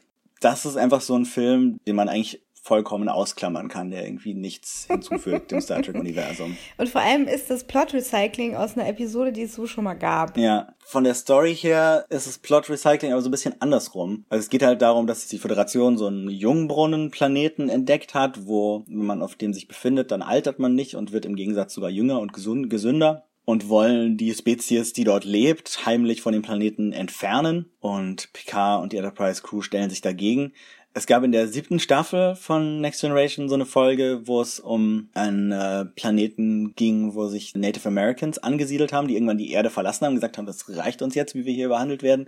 Wir suchen uns jetzt einen anderen Planeten und bauen da unsere Zivilisation neu auf und dann äh, muss Picard aber kommen und die da entfernen, weil dieser Planet jetzt seit neuestem im kardassianischen Raum liegt und das wird dann ein großer Konflikt und da war Picard fast in der Rolle des Bösewichts. Hier in Insurrection wird es ein bisschen umgekehrt, wo er derjenige ist, der sich eben gegen diesen Befehl stellt und die Korruption in der Föderation und der Sternenflotte aufdeckt und sagt, hier, wir können das nicht machen, die, die leben da. Ähm, die da zu entfernen wären Verbrechen. Ja, das gibt ihm mehr so die Kirk-Rolle. Ja. Picard war ja sonst weniger der Rebell, sondern hat immer versucht, die Ideale der Sternenflotte hochzuhalten. Mhm. Selten gab es da mal irgendwie Momente, wo er kämpfen musste. Gab noch so eine ähnliche Episode, Data, was auf den Kopf bekommt und in so einer Pre-Warp-Zivilisation mhm. abstürzt. Und das, äh, das fällt ganz ähnlich aus. Ja. Also auch gerade, wie die dann halt irgendwie Mhm. fliehen müssen und da durch die Gegend wandern, das sieht, das sieht alles sehr ähnlich aus. Und von daher kriegt er bei mir ein paar Abzüge, weil das Drehbuch so lala ist und Ja. es wirkt wie ein Plot-Device, um mit den Charakteren noch so ein paar kleine Sachen zu machen, die in der Serie beliebt waren oder die keinen Platz mehr gehabt haben. Worf kommt mal wieder schlecht weg. Also wenn Worf auf den Arsch fällt, bricht er sich den Rücken und muss sich umbringen. Der hat ja wirklich nur Pech. Und was passiert ihm, als er diesen regenerativen Energien ausgesetzt wird? Er kriegt erstmal Pubertät. Klinische Pubertät, genau, und Pickel und Haare auf den Zähnen und weiß ich nicht was. Das eher so als Comic Relief, naja, es funktioniert so semi-gut. Ja, aber in dem Film sind eigentlich alle Figuren Comic Relief. Das ist eigentlich ein, einer der schlimmen Sachen an dem Film. Dass äh, also Data wie immer natürlich äh, vor allem für Witze gebraucht wird, aber auch so die Riker und Troy Beziehung ist wird so als Comedy gespielt und irgendwie ist das alles so ein komischer witziger Tonfall, der diesen den dieser Film hat, also ein komödiantischer Tonfall, der halt nicht zu diesem eigentlich relativ ernsten Thema passt, wo man sich sagt, okay, wir stellen uns jetzt gegen die Föderation, weil die Föderation ihre eigenen Ideale verrät. Ich finde es grundsätzlich cool, dass der Film doch eben so ein bisschen größeres Thema anpackt und eben nicht nur versucht, ein Actionfilm und eine Komödie zu sein. Aber irgendwie geht das ziemlich in die Hose. Man ist auf diesem Planeten, wo irgendwie diese primitive Zivilisation leben soll, aber die sehen irgendwie alle aus wie so Leute, die irgendwie in den 90ern bei so einem Yoga-Retreat äh, sich zusammengefunden haben. Ey, absolut. Mit so Föhnfrisuren so eine- und ja. Naturklamotten. Ja, genau, das ist so eine neuseeländische Kolonie, so Ausgewanderte. Ja. Stimmt. Ja, ja. Und auch der Love Interest von Picard ist so eine weise Mhm. Version von so einem Manic Pixie Dream Girl. So, ah, okay. Mhm. Wirk. Funktioniert für mich irgendwie alles nicht. Ich glaube, es war der erste Film, wo die Raumschiffe hauptsächlich mit CGI gemacht wurden und nicht mehr mit Modellen. Irgendwie war entweder die Technik oder das Budget noch nicht so weit und deswegen sieht nicht mal so die Action- und Weltraumszenen für mich so richtig gut aus, aus heutiger Sicht. Das Finale ist natürlich wieder irgendwie eine Prügelei, wo Captain Picard seine neuen muskulösen Arme zeigen kann. Ja, weiß ich nicht. Der Bösewicht ist wieder so ein Kahn-Abklatsch. Ja, also der Bösewicht, dann hast du diese Typen, die sich die Haut bis hinter die Ohren ziehen und sich lustig gemacht wird Ja. über diese Schönheitsidealkultur und reiche Fatzke. Ja. Und am Ende sind das nur verwöhnte Kinder, die zurück zu ihren Eltern wollen. Ich sehe da nicht wirklich nur Moral drin. Ja. Alles, was wir bisher besprochen haben, Größe, Science Fiction, persönliches Drama, nichts davon ist hier drin. Gar nichts. Nee, nur flache Witzchen und relativ billig aussehende Bilder und irgendwie sehr soapy Szenen. Also so als als durchschnittliche Next Generation Folge hätte man es irgendwie durchgehen lassen, aber wenn man dafür extra einen Kinofilm macht, wo man irgendwie Jahre drauf gewartet hat und dann Jahre wieder auf den nächsten warten muss, ist das schon eine ziemliche Enttäuschung. Das Ganze sieht halt aus wie eine Doctor Who-Episode, aber ist dafür viel zu lang. ja, 45 Minuten wäre völlig okay gewesen. Ja, aber immerhin sind dann äh, wenigstens Riker und Troy zusammen. Mhm. Aber das ist wirklich ein schwacher Trost dafür, dass man sich diese Horrortypen da angucken muss. und insbesondere ist die Tagline eine Beleidigung. Wir hatten ja schon The Battle for Peace has begun. Und jetzt haben wir The Battle for Paradise has begun. Okay. okay. Gut. Nächster. Und dann kommen wir zum letzten Film der Next Generation Crew, nämlich Star Trek Nemesis. Was auch der letzte Film ist, den ich mir jetzt vor kurzem nochmal angeguckt habe. Und das wurde damals so ein bisschen komisch zweischneidig beworben. Also es hieß, glaube ich, A Generation's Final Journey has begun. Was beginnt denn da immer alles? Aber sie haben, aber sie haben eben dann betont, ja, äh, die letzte Reise hat angefangen. Die kann jetzt schon noch ein paar Filme weitergehen. Also es wurde sowohl als letzter Next Generation Film verkauft, als auch als potenzieller Start von noch mehr Next Generation Filmen. Also Marketing total verhunzt. Ja, und zusätzlich kam er, glaube ich, irgendwie im gleichen Monat raus wie einer von den Herr der Ringe Filmen, also war, hat er sowieso schon verloren gehabt. Ja, der kam 2002 raus und Mhm. der hatte, glaube ich, die längste Pause. Insurrection war 98, naja, vier Jahre. Ja. Ja, Als Regisseur haben sie sich Stuart Baird geholt. Das war so ein ähm, Cutter, ein Editor, der einige der besten Actionfilme äh, gemacht hat, vom Schnitt her. Aber als Regisseur jetzt noch nicht so erfahren war und sich nicht so sehr für Star Trek interessiert hat. Man merkt allerdings schon, dass der Ahnung von Actionfilmen hat. Ich würde sagen, zusammen mit Generations ist das der Star Trek-Film der alten Reihe, der am meisten wirklich nach einem zeitgemäßen Kinofilm aussieht. Also wo man irgendwie von den Kamerafahrten und von der Beleuchtung und von den Sets her das Gefühl hat, da äh, ist irgendwie ein hohes Budget im Spiel, da ist jemand hinter der Kamera, der wirklich was von Kino versteht. ja, die Sets sind nicht Ja, so, ja. aber der hat mit das meiste draus gemacht, muss ich sagen. Also Mhm. die ganzen Szenen in diesen dunklen Räumen, die sind nicht so gut. Ja, es ist Aber naja. Das ist schwierig. Also er hat, auch es nicht so richtig äh, Sinn macht mit dem, was man bisher von den Romulanern weiß, gibt's halt in diesem Film diese Remaner, die auf dem Schwesterplaneten leben, die aussehen wie Nosferatu und der Haupttyp von denen wird gespielt von Ron Perlman. Ja. Und die sehen verdammt cool aus, also es ist ziemlich gelungenes Make-up. Genau, die wohnen nämlich auf der dunklen Seite von Remus. Dem Schwesterplaneten, das sind zwei Planeten. Weil die, die helle Seite ist irgendwie so heiß, dass da niemand leben kann. Und, Genau. Das sind ganz coole Fledermaus-Typen. Ja. Und Ron Perlman ist natürlich eine Augenweide. Er kriegt leider nicht so viel zu tun. Nicht so richtig. Das ist halt ein bisschen schade. Viel mehr zu tun kriegt natürlich Tom Hardy als Shinzon, Captain Picards Klon, der die Romulaner anführt. Damals kannte man Tom Hardy noch nicht, jetzt kennt man ihn natürlich schon und das ist irgendwie cool, ihn in so einer frühen Rolle zu sehen auch. Ah, ich fand den so geil. Ich fand den echt super. Er ist gut, er ist sowieso ein cooler Schauspieler und ähm, macht das auch ganz gut, aber ich habe mir damals schon gedacht und habe mir ja auch jetzt, als ich angeguckt habe, wieder gedacht, das ist so eine verschenkte Chance, wenn man einen Total. Film mit einem Captain Picard Klon macht, nicht Patrick Stewart eine Doppelrolle zu geben. Ja, das auch. Also das auch. Und generell, also ich finde, es ist eine totale Verschwendung von einem Tom Hardy. Das auch, Weil Es ist so, ja. äh, er verliert sich da nämlich in Monologen. Mhm. Also was passiert da? Es ist so ein bisschen wie in einem späteren Star Trek-Film, dass da halt irgendwie die Remaner da jetzt rebellieren. Später sind es ja nochmal die Romulaner, aber ähm, die Remaner rebellieren und äh, wollen sich da an die Spitze schwingen. Und das hat auch wieder so etwas von Fernost-Konflikten. Fernost, Nahost. Wir lassen es jetzt mal ein bisschen offen. Die Remaner als Splittergruppe haben sich gedacht, sie erpressen halt irgendwann die Sternflotte und Captain Picard mit zum Klon. Dann war aber irgendwie Waffenstillstand oder weiß nicht was. Und dann wurde der in so einen finster-dunkelknast gesteckt. Ganz ähnlich wie Tom Hardys spätere Rolle in einem Superheldenfilm mit einem gewissen Batman. Deswegen ist das äh, ganz lustig, den zu gucken. Und ähm, der Sinn des Ganzen, die ihn jetzt da mit diesem, mit diesem Klon zu erpressen, äh, das, das, das klappt hinten und vorne nicht von der Story her.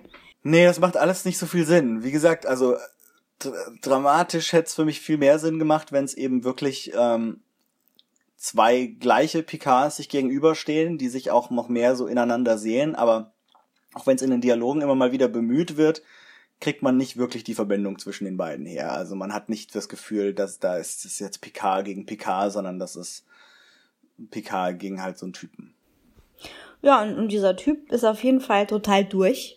Ja. Und äh, mit Hilfe von seiner remanischen Cheffledermaus muss er das tun, was, was man tun muss, wenn man Troy in einem Film hat, nämlich ja. sie gedanklich zu vergewaltigen, was Mhm. richtig beschissen ist. Das braucht man nicht und das hat mich sehr gestört an dem Film, Ja, stört ja. mich heute noch viel mehr. Das macht diesen Bruch zu Picard noch stärker. Ja, und das ist irgendwie, also genau, es ist ja in der Serie kam das ja schon immer wieder vor, dass Troy von irgendwelchen Außerirdischen irgendwie Gedanken vergewaltigt wurde. Und aber dass das jetzt, also das wurde ja damals auch schon, glaube ich, kritisiert und dass man dann Jahre später im Jahr 2002 das nochmal bemüht und irgendwie das noch so extremer sogar darstellt, dann Also tatsächliche Vergewaltigung. Also ich meine, sie hat ja verschiedene Arten von Übergriffigkeit erlebt, aber während sie halt irgendwie mit Riker im Bettchen liegt, projiziert sich halt Shinson da rein und ja. Mhm. das ist sehr unschön. Also das ist eine absolute Vorspulstelle. Nee, das, das braucht keiner. Das äh, macht auch die Sache kaputt, dass der Film damit anfängt, also mit der Hochzeit von Riker und Troy.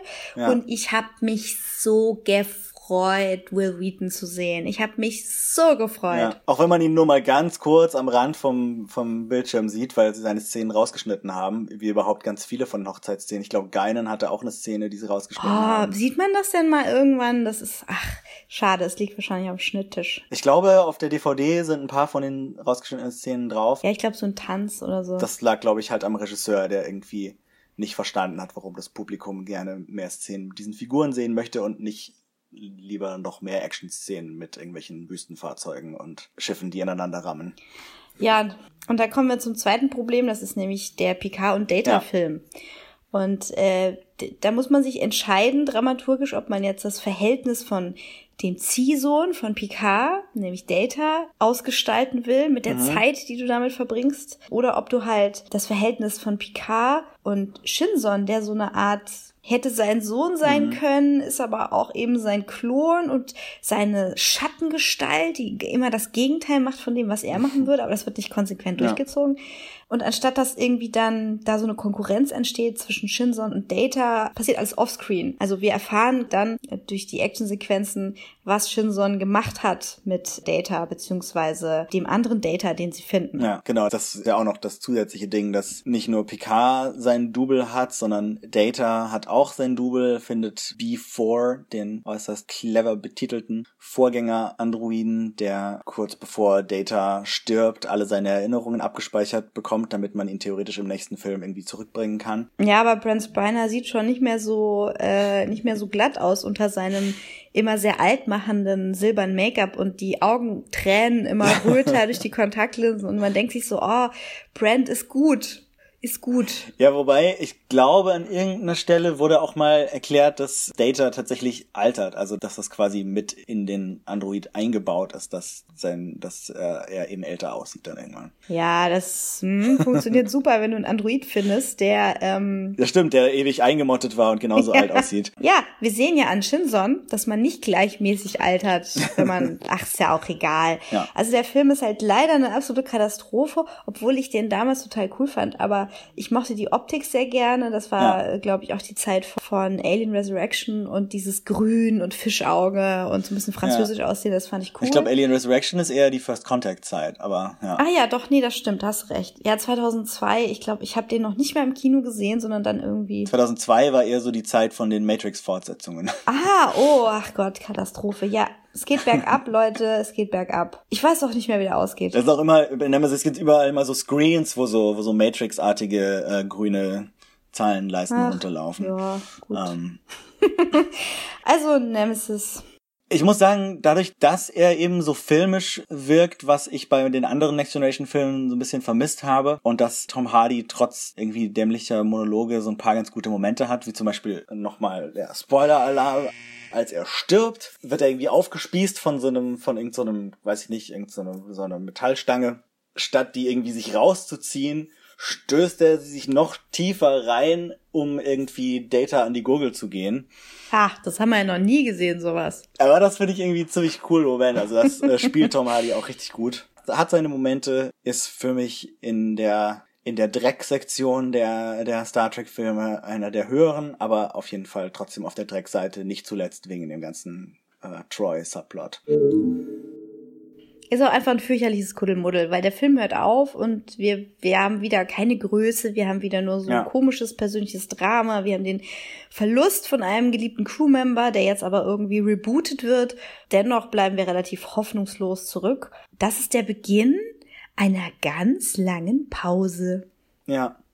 Und ich habe mir jetzt gerade gedacht, vielleicht sparen wir uns die neueren Star Trek-Filme, die ja mit denen eigentlich gar nichts mehr zu tun haben, für irgendwann anders auf und widmen uns unserem anderen Thema, damit wir da auch noch dazu kommen. Ja, nee, klar. Um sie nur erwähnt zu haben, es wird dann noch äh, sieben Jahre dauern, bis es mit Star Trek weitergeht, nämlich den Reboot. Da haben wir dann Star Trek mit, äh, welcher Chris ist es? Pine. Chris Pine. Ach Gott, hilf mir mal, wie heißt Zachary er denn? Quinto. Zachary Quinto, genau. Äh, Eric Boehner äh, als Bösewicht, Zoe Saldana als Hura, Simon Peck ähm, und so weiter. John Cho nicht zu vergessen. Und leider den mittlerweile verstorbenen Anton Yelchin. Mhm. Das ist eine neue Trilogie. Es geht weiter mit Into Darkness und Beyond.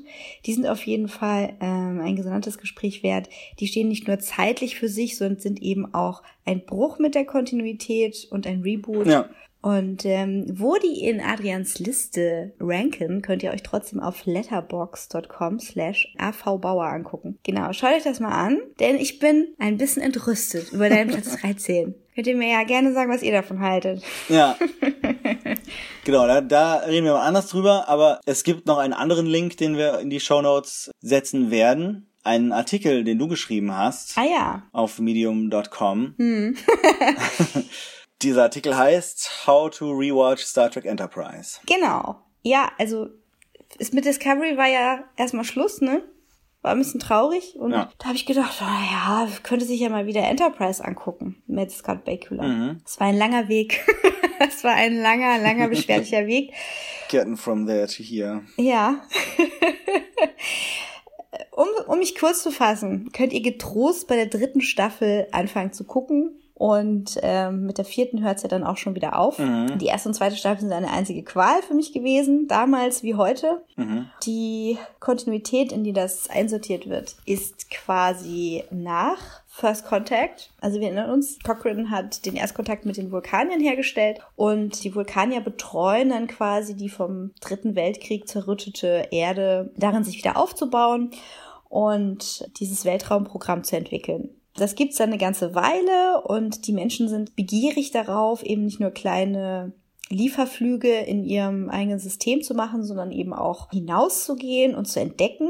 Da gibt's dann halt endlich mal die Erlaubnis, nachdem sie dann selber einen stabilen Warp 4, 5 Antrieb gebaut haben. Irgendwie war das mhm. ganz wichtig, dass sie halt einen, so einen besonderen Antrieb haben, mit dem sie besonders weit rauskommen. Und dieser Antrieb wurde entwickelt von dem Vater von Captain John Archer. Und äh, es beginnt also damit, dass, äh, dass die sich da noch so ein bisschen rangeln, die Vulkanier, die als sehr, sehr unsympathische Stinkstiefel dargestellt werden und den äh, sehr impulsiven Menschen. Dann kriegen die das aber irgendwie hin. Es geht los. Die Enterprise bricht in ungeahnte Weiten auf, um neue Dinge zu entdecken. Was dann beginnt, ist meiner Meinung nach einem ähm, schlechten Budget zu verdanken, aber auch einem nicht besonders guten Drehbuch. Denn wir haben da also wirklich eine Chaos-Crew mhm. aus sich schlecht benehmenden Menschen, die vollkommen ohne Plan und irgendwie ohne, ja, ohne auch so wissenschaftlichen Plan da wie so Elefanten im Porzellanladen durch die äh, Galaxie stolpern und äh, so alle Basisfehler machen, die man machen kann. Wir haben dann auch ganz viele Episoden, die einfach halt irgendwo in den kanadischen Wäldern spielen, so frei nach Stargate-Muster. Äh, ich glaube, das wurde trotzdem alles noch in Kalifornien gedreht. Also nach Kanada sind sie erst für Star Trek Discovery gewechselt. Ah ja, von mir aus. Die Wälder sehen da auch manchmal ähnlich aus. also man ist halt irgendwo draußen in Rockies oder keine Ahnung wo. Dann hast du irgendwie so eine schöne aus Bauschaum gebaute Höhle. Das kennt man ja noch aus TNG, aber ja. das sieht dann eben bei der ersten Serie, die auf HD direkt gedreht wurde, mhm. nicht mehr so gut aus. Ja. Und die diese ganzen Sachen, die darauf aufbauen, dass wir die Verhältnisse von den Personen zueinander kennenlernen, gehen für mich auch komplett nach hinten los, weil es sehr stark männlich dominiert ist, mhm. Äh, auf eine Art und Weise, die sehr hinterwäldlerisch wirkt. Und da muss ich mich fragen, ist das so gewollt? War es in den 2000ern einfach so schrecklich? Wir haben ja gerade noch über Nemesis geredet, der ja sogar nach der ersten Enterprise-Folge rauskam, wo es irgendwie immer noch okay war, Ja. Troy nur als Opfer darzustellen und Beverly Crusher fast komplett zu übergehen. Ja, also ich habe das Gefühl, wir haben von den 90ern zu den frühen 2000ern eher Rückschritte gemacht. Woran das lag, ja, kann man sich jetzt lange den Kopf zerbrechen. Aber ich denke, wir sind aus den sehr liberalen 80ern rausgekommen mit gewissen Hoffnungen für die Zukunft, das sich auch in Science Fiction eben abgebildet hat. Dann kam eine Zeit der Ängste. Wie kann man sehr gut auf Ängste reagieren? Das merkt man im Moment auch sehr gut, wenn man auch nur fünf Minuten auf Twitter ist. Man wird aggressiv und man hasst und man hasst in alle Richtungen. Und das ist das, was Captain Archer die meiste Zeit macht, leider. Er ist ein Stinkstiefel zu seiner Wissenschaftsoffizierin, die eine Leihgabe ist von den Vulkaniern. Und die wird eben wie der Aufpasser da behandelt und es werden Witze auf ihre Kosten gemacht und das ist alles ganz schrecklich. ich finde das, ich finde das echt eine Leistung, was sie sich da erlaubt haben. Ich weiß schon, dass ich das damals nicht gut fand, aber jetzt nochmal das zu sehen, ähm, ich habe mich damals sehr an Tepol gestört. Tepol ist, Tepol sieht ähm, gut aus. Also die Schauspielerin Jolene Blaylock hat äh, dem Schönheitsideal entsprochen in der damaligen Zeit. Schmale Hüften, sehr, sehr schlank, bis hin zu dürrklapperig, ähm, ausgeprägte Brüste, schönes, schmales Gesicht. Und sie wurde in äh, so ein bisschen so ein neutrales bis androgynes äh, vulkanisches Kostüm gesteckt. Da waren die auch Aber sehr hauteng. sehr hauteng, ja, ja. Äh, Sie waren auch sehr grün geschminkt zu dem Zeitpunkt. Das hat man später geändert, weil das einfach nicht so attraktiv aussieht. Und äh, sie war für mich halt einfach eine dumme Sexpuppe, muss ich leider sagen. Ich habe mich da wirklich sehr dran gestört. Und alles, jegliche Aggression, die da gegen Tepol gespielt wurde, hat sich halt damit gedeckt, dass ich sie auch nicht mochte. Ja. Ich glaube, es ging mir auch ein bisschen so. Also ich, ich, ich, mich hat das auch irgendwie gestört, dass wir da diese vulkanische, also selbst damals schon, obwohl ich da, glaube ich, jetzt noch nicht so viel drüber nachgedacht habe als Teenager, aber dass wir da diese vulkanische Wissenschaftsoffizierin hat, die irgendwie einerseits eben emotionslos ist, aber auch wahnsinnig intelligent und weiß ich was, und dann, dann besetzt man sie mit, mit so einer Schauspielerin, die zwar, wo ich dann später fand, auch teilweise ziemlich gut war, aber einfach so von ihrem Aussehen her halt erstmal irgendwie wie so ein, so ein Playboy-Model aussah und irgendwie auch in diesen hautengen Anzug gesteckt wurde und immer dann in so Situationen auch gebracht wurde, wo sie sich dann mit irgendwelchen komischen Gel einreiben mussten und das ist einfach so plump. Also das, äh, Das war einfach ärgerlich, ne? Und dann, dann hast du dann so eine Quotenfrau, die einem gewissen Bild entspricht und da nicht rauskommt aus dieser Reduktion. Mhm. Und dann hast du diese Steinzeittypen, die halt wirklich wie die Axt im Walde einfach machen, worauf sie Bock haben und nicht nachdenken. Und auf der anderen Seite steht eine Frau, die ständig ihre Emotionen unterdrücken muss, weil sie sonst ausrastet, weil sie es mit diesen Wilden zu tun hat. Und das wird ihr auch noch vorgeworfen. Ja. Sehr kompliziert. Und dann haben wir Hoshi, die Sprachexpertin, die komplett unsicher gezeigt wird. Sie ist ein Ausnahmetalent, aber sie ist ständig mit ihrer Unsicherheit beschäftigt und sehr abhängig davon, dass ihre Crewmitglieder ihr immer wieder versichern, dass sie das kann und sie aber auch richtig krass unter Druck setzen. Also die Leadership Skills von Captain Archer sind schrecklich. Ich weiß nicht, wie die es rausgeschafft haben aus der Garage. Also wirklich, der erste Weltraumflug, der weit hinausgeht und du besetzt es halt nicht mit deinen besten Wissenschaftlern, sondern du hast halt so einen Chef Mechaniker, dann hast du noch so einen Sicherheitsoffizier, halt so dieses alte Konzept von später, ne? Aber das war ja noch gar nicht erprobt. Deswegen frage ich mich, wie sie darauf gekommen sind, das so zu machen. Das leitet sich für mich überhaupt nicht her. Dann hast du halt die Frauen, die sich gegenseitig nur ankacken, die beiden. Dann hast du die Token Person of Color, muss ich jetzt leider so sagen. Travis Mayweather, den Steuermann, der irgendwie keine Persönlichkeit hat, außer dass er auf irgendwo auf einem Weltraumfrachter geboren ist. Ja, er ist halt so die Quotenminorität und das tut auch ein bisschen weh, weil er ähm, sehr sympathisch spielt mit dem, was er zu tun kriegt und das ist über drei Staffeln nicht besonders viel. Er hat eine Standalone-Folge, eine. Ja. Trip, den ich damals noch sympathisch fand, das ist der Chief Engineer, ist der schlimmste von allen. der ist wirklich, also äh, Trump-Administration sagt Hallo.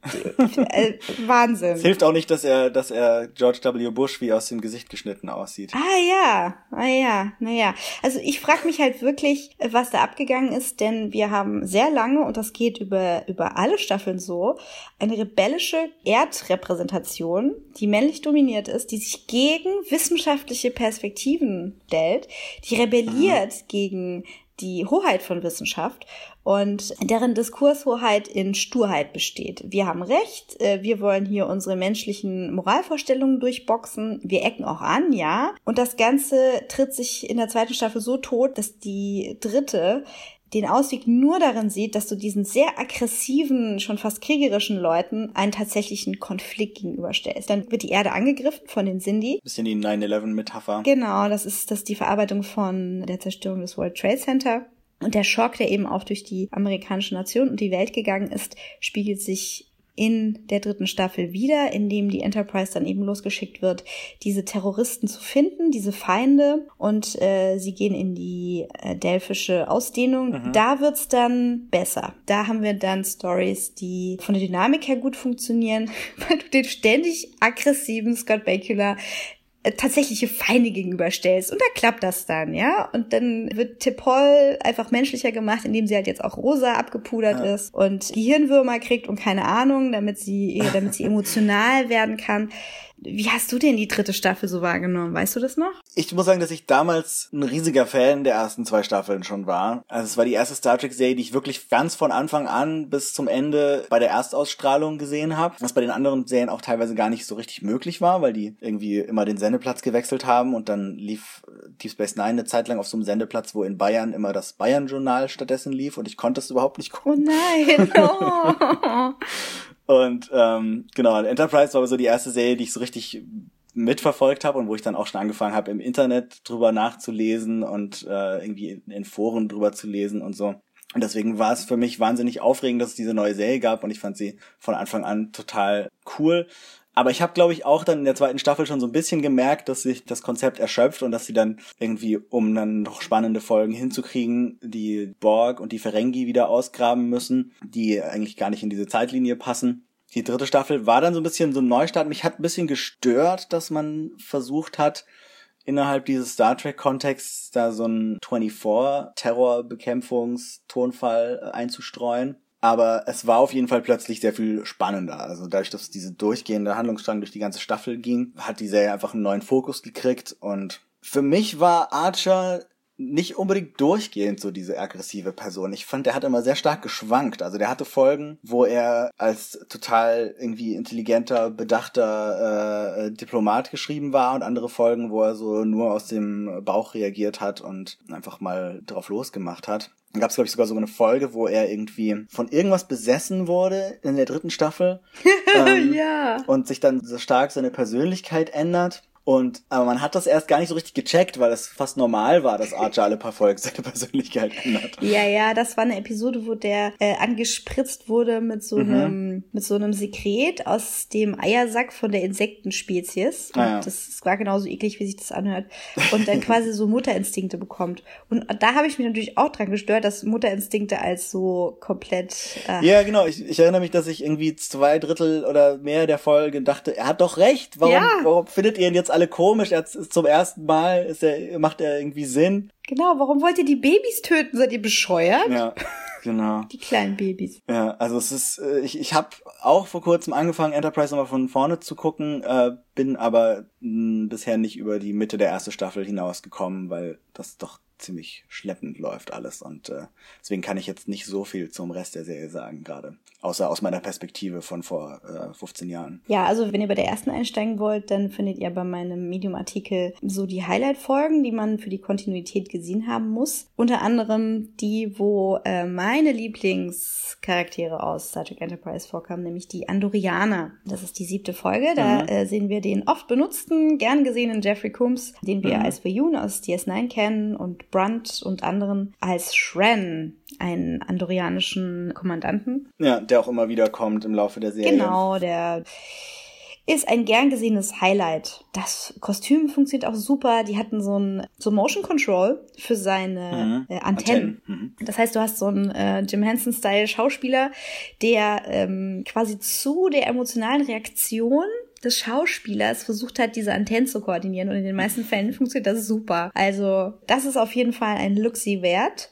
Ja. Und äh, ich möchte äh, Scott Bakula auch äh, ein bisschen Schutz nehmen. Also der hat nicht nur aggressiv gespielt. Ähm, er, ich glaube, er wollte einfach Leidenschaft rüberbringen. Ja. Und bei manchen, äh, also in manchen Skripten hat das auch so funktioniert, dass er dadurch äh, positiv wirkte und dann auch wieder so ruhige Sequenzen hatte, wo er seine Empathie ausleben konnte.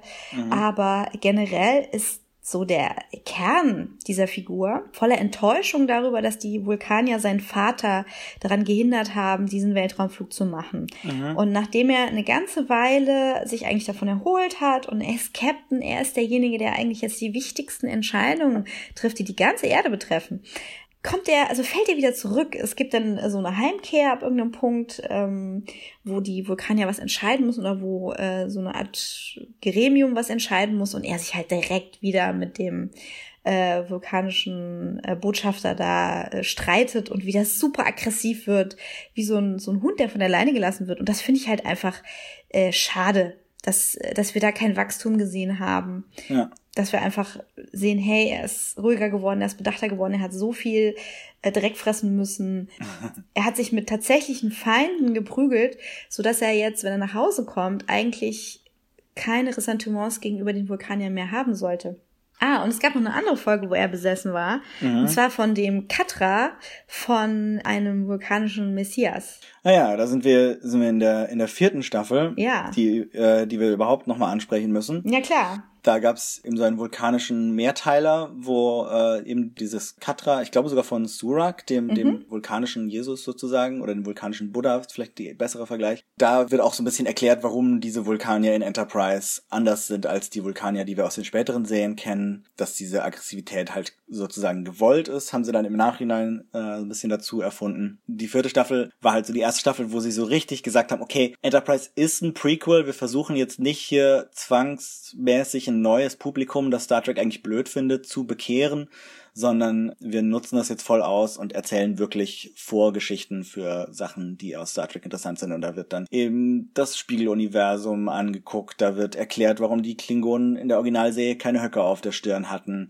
Da wird ähm, geguckt, was denn eigentlich mit Khan und seinen Anhängern äh, passiert ist. Und da kommt dann gleich noch ein Vorfahre von Datas Erfinder mit dazu. Und das hat richtig Spaß gemacht. Auch das habe ich jetzt eben seit vielen Jahren nicht gesehen, deswegen kann ich jetzt noch nicht so sagen, wie, wie gut sich das gehalten hat. Aber damals war das so, wo die Serie so richtig Fuß gefasst hat und dann leider direkt danach abgesetzt wurde, weil zu dem Zeitpunkt schon nicht mehr so viele zugeguckt haben. Ja, das ist wirklich traurig, weil da, ich weiß nicht, was da auf der Entwicklerseite passiert ist, ob wir da auch andere Autoren haben oder andere Showrunner. Ja, es gab einen neuen, also Manny Koto hieß der, der hat, glaube ich, in der dritten, äh, dritten Staffel angefangen. Ähm, so im, im Chefautorenteam mitzuschreiben und die vierte Staffel hat er dann mehr oder weniger im Alleingang ähm, als Showrunner betreut und das mhm. merkt man auch, dass da jemand anders am Werk war. Hm. Ja, das äh, das Dream Team. Berman und Braga. Die waren für viele auch ein Horrorteam und die waren dann ganz froh, dass ja. die dann halt irgendwie vom Steuer weg waren. Und man sieht's der vierten Staffel an, dass da eben viel mehr mit Inhalt gearbeitet wird. Da wird viel mehr geschaut, wie kriegen wir das jetzt noch hin, dass die Föderation entsteht? Ähm, was machen wir nach mhm. so einem großen Konflikt, der viele Völker des Alpha-Quadranten bedroht hat? Das war eben die Sindhi-Bedrohung aus der dritten Staffel.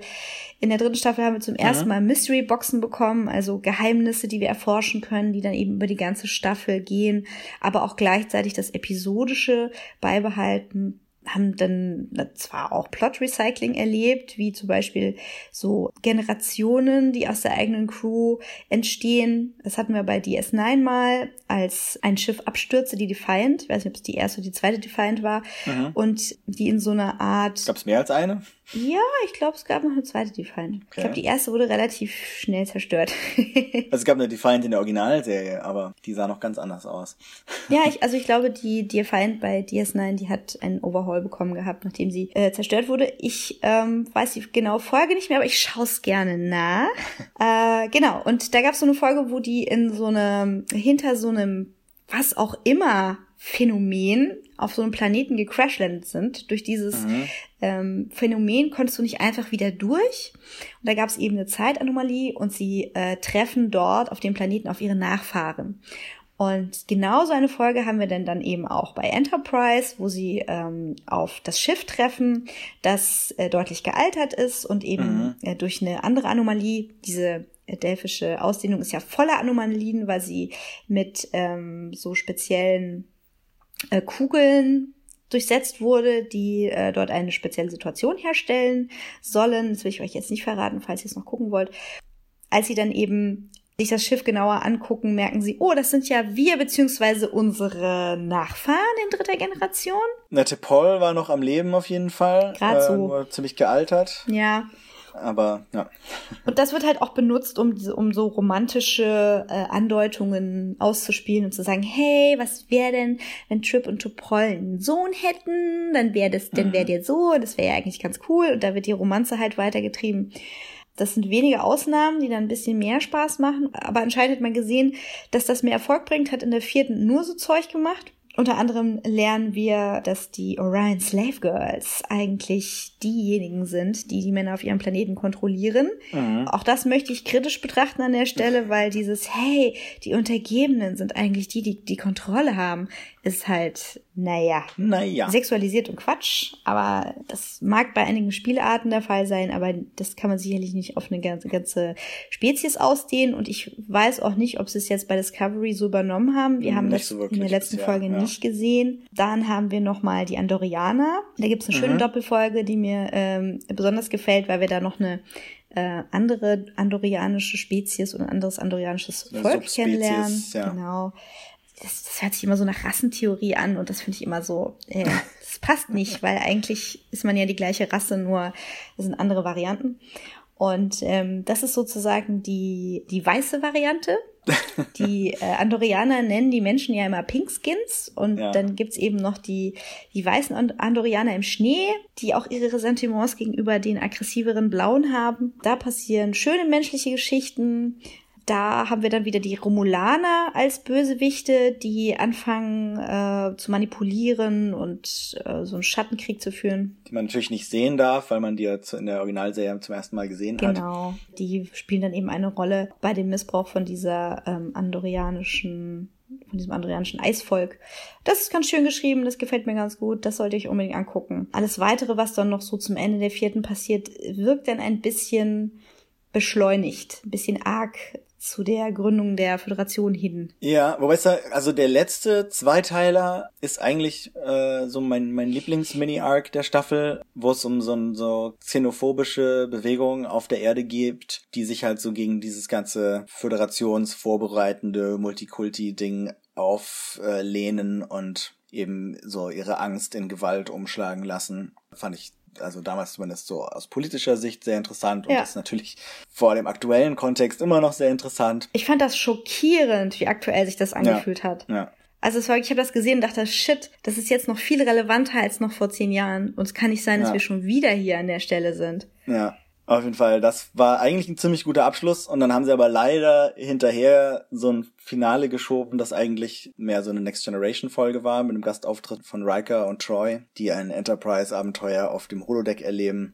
und das war irgendwie äh, nicht so besonders gelungen. Ja, die ganze, diese ganze neue Continuity, die wir über vier Staffeln kennenlernen, wird dann plötzlich reduziert auf historische Aufzeichnungen, die Riker durchspielt auf dem Holodeck, um sich äh, auf eine Situation vorzubereiten, die in eine Folge rein gesandwiched ist, nämlich als ja. er Picard erklären muss, was mit seinem alten Schiff passiert ist und er holt sich dann Rat, indem er da mitspielt als Koch ja. auf der Enterprise. Mhm. Das ist ganz witzig, weil den Koch haben wir ja nie gesehen und es wurde ja, ja. irgendwie spekuliert, ob das vielleicht Shatner sei, ich weiß auch nicht, äh, also mir war es egal, wer da das Essen kocht. Und dann ist das eben Riker, der da in verschiedene Rollen, aber hauptsächlich in dieses Kochs schlüpft und dann nochmal so ganz ungeschickt die Charaktere fragt, wie sie denn zueinander stehen. Ja, ja. Um dann nochmal so romantische Sülze rauszuquetschen. Und das macht halt leider sehr, sehr klein. Aber es war trotzdem schön, die beiden zu sehen, Troy und Riker. Ja. Auch immer noch, immer noch schön, die zu sehen.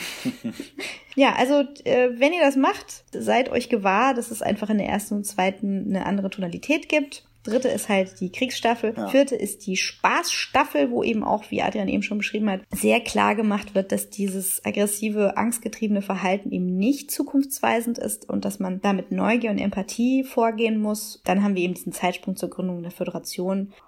Und dann sollte es auch wieder nach Enterprise für lange, lange Zeit keine weitere Serie mehr geben aus dem Star Trek-Universum. Ja, bis zu Discovery. Aber über Discovery äh, haben wir ja an anderer Stelle schon ausführlich geredet. Ich werde irgendwann meinen Enterprise Rewatch fortsetzen. Ich glaube, man kann da wirklich viele Folgen eigentlich überspringen. Also da ist deine Liste sicherlich hilfreich. Da kann man mal reinlesen und gucken, welche Folgen sich lohnen. Wir hatten eigentlich noch mehr äh, Star Trek Dinge, über die wir reden wollten, aber jetzt ist die Folge schon sehr lang. Vielleicht sparen wir uns das doch alles für eine zukünftige Folge auf. Ja, ihr könnt uns ja mal erzählen, was ihr denn, also was ihr denn so macht, um den Discovery Blues zu überbrücken bis 2019. Also Adrian liest ja Comics mhm. und ich habe neulich mal wieder in ein Hörbuch reingehört. Äh, und zwar ähm, gesprochen von Detlef Bierstedt, äh, Star Trek Destiny. Oder ist es Destiny, von ja. einem anderen Sprecher. Ach so, ich glaube, ja, es ist nee. Detlef Bierstedt. Okay. Also mit der Stimme von, von Riker. Hm. Nee, warte. Oder ist es, ist es mein Lieblingssprecher, der von Jan Tenner? Na, ist ja auch wurscht. Also jedenfalls Star Trek Destiny, könnt ihr euch mal reinhören. Das ist der totale Zeitlinien-Verwurstungsmatsch. Also Ja, das ist das ultimative Star Trek Crossover. Ich habe das als äh, in Romanform gelesen. Das ist ein Dreiteiler und da kommen wirklich alle Star Trek Serien zusammen. Ich glaube, so die Originalserie kommt als einzige so ein bisschen kurz, aber Next Generation, Deep Space Nine, Voyager und Enterprise äh, fließen alle in eine Story über den Ursprung der Borg und das ist Boah, Spoiler. sehr cool. kommt das erst später raus? Ja, Das eigentlich ist, schon. Ja, eigentlich schon. Aber es geht auf jeden Fall um die Borg. Ja, das macht auf jeden Fall Spaß. Ich glaube, es gibt eine, mittlerweile auch eine aktualisierte Version des Hörbuchs, weil da so Sachen wie Phaser falsch ausgesprochen wurden. Oh. Das ist mittlerweile, glaube ich, auf den neuesten Stand gebracht. Und ich glaube, es war Lutz Riedel. Ich gucke jetzt noch mal. Guck, guck, bleib mal kurz dran. Ich guck mal nach. Ja, gesprochen von Lutz Riedel, den wir aus Jan Tenner kennen und anderen Sachen. Guter Mann. Deswegen habe ich mir das damals runtergeladen und dann ähm, hatte ich auch wieder Bock auf Star Trek. Mhm. Also falls ihr mal wieder Bock auf Star Trek braucht, ich glaube zwar nicht, dass ihr dann da hier jetzt zuhört, aber falls ihr euren Bock noch ein bisschen rauszögern wollt, Ja. bis es halt weitergeht, hört das mal, weil da ist wirklich alles drin. Genau, insgesamt, wenn ihr Lust habt, mal in die Star Trek-Romane einzusteigen, ist das einer der Höhepunkte auf jeden Fall. Ja, dann lest doch auch mal von den deutschen Autoren Christian Humberg und Bernd Perplis die neuen Star Trek-Romane. Prometheus. Da habe ich mal auch mal in das Hörbuch reingehört. Da hat mich sehr gestört, dass der Sprecher alles so deutsch ausspricht. Also diese ganzen äh, Begriffe, die sie eigentlich in den Serien, die so deutsch gesagt haben. Ja, der Reinhard Kunert, der hat sich schon Kritik äh, anhören müssen, weil er bei Game of Thrones Mhm. halt die Namen auch anders ausgesprochen hat. Aber Mhm. zu dem Zeitpunkt, wo die Hörbücher aufgenommen wurden, ja. wusste man noch gar nicht, wie das, Ja. wie man das so ausspricht, so dass er zum Okay. Beispiel Cersei einfach Zerkai ausspricht und so. Finde ich schade, dass sie da noch kein Update gemacht haben, weil er liest auch gerne auf irgendwelchen Events, liest er gerne aus dem Buch und ist ein guter Typ. Mhm. Ich finde jetzt nicht, dass der nicht passt bei Prometheus. Man muss ja auch nicht immer einen Star Trek Sprecher nehmen für die Hörbücher. Finde ich immer so irritierend. Was habe ich denn da gehört mit Detlef Bierstedt? Keine Ahnung. Naja, ja, Comics, Bücher, könnt ihr euch alles mal reinpfeifen und dann reden wir mal drüber. Und zwar auf Twitter, At Adrian Vom. at MamJ mit zwei A. Ja, lasst uns wissen, was euch interessiert an Star Trek, dem Star Trek-Universum. Habt ihr The Orville weitergeguckt? Lasst da mal drüber schwätzen. Mhm. Auf jeden Fall. Also da reden wir in der zukünftigen Episode nochmal drüber und gerne eben, wie gesagt, auf Twitter und in unseren Facebook-Kommentaren. Auf Facebook findet ihr uns auch als Dreck und Gold. Auch bei Soundcloud kann man uns Kommentare äh, hinterlassen ähm, oder uns iTunes-Reviews hinterlassen. Einfach überall immer nach Dreck und Gold suchen. Da findet ihr uns und könnt mit uns interagieren. Und das freut uns immer sehr. Wir melden uns dann vielleicht schon nächste Woche, vielleicht in zwei, drei Wochen wieder und reden entweder noch mehr über Star Trek oder auch noch über ein paar andere sehr spannende Science-Fiction-Sachen, die wir in letzter Zeit gesehen haben. Ja, wir haben nämlich Annihilation gesehen, Mute. Wir wollten ja über Altered Carbon reden. Also ich glaube, das wird so ein Cyberpunk-Special. Das Material geht uns nicht aus. und die, die Philip K. Dick-Folge, die wir seit Ewigkeiten versprechen, die werden wir auch irgendwann noch machen. Ja, auf jeden Fall. Ich bin dabei. Äh, Habt ihr schon eure Hausaufgaben gemacht? Was habt ihr gesehen? Seid ihr noch bei Minority Report? Okay. Alright. Damit verabschieden wir uns für heute Ja. Lebt lang und in Frieden. und lasst uns ein paar Kommentare da. Tschüssi!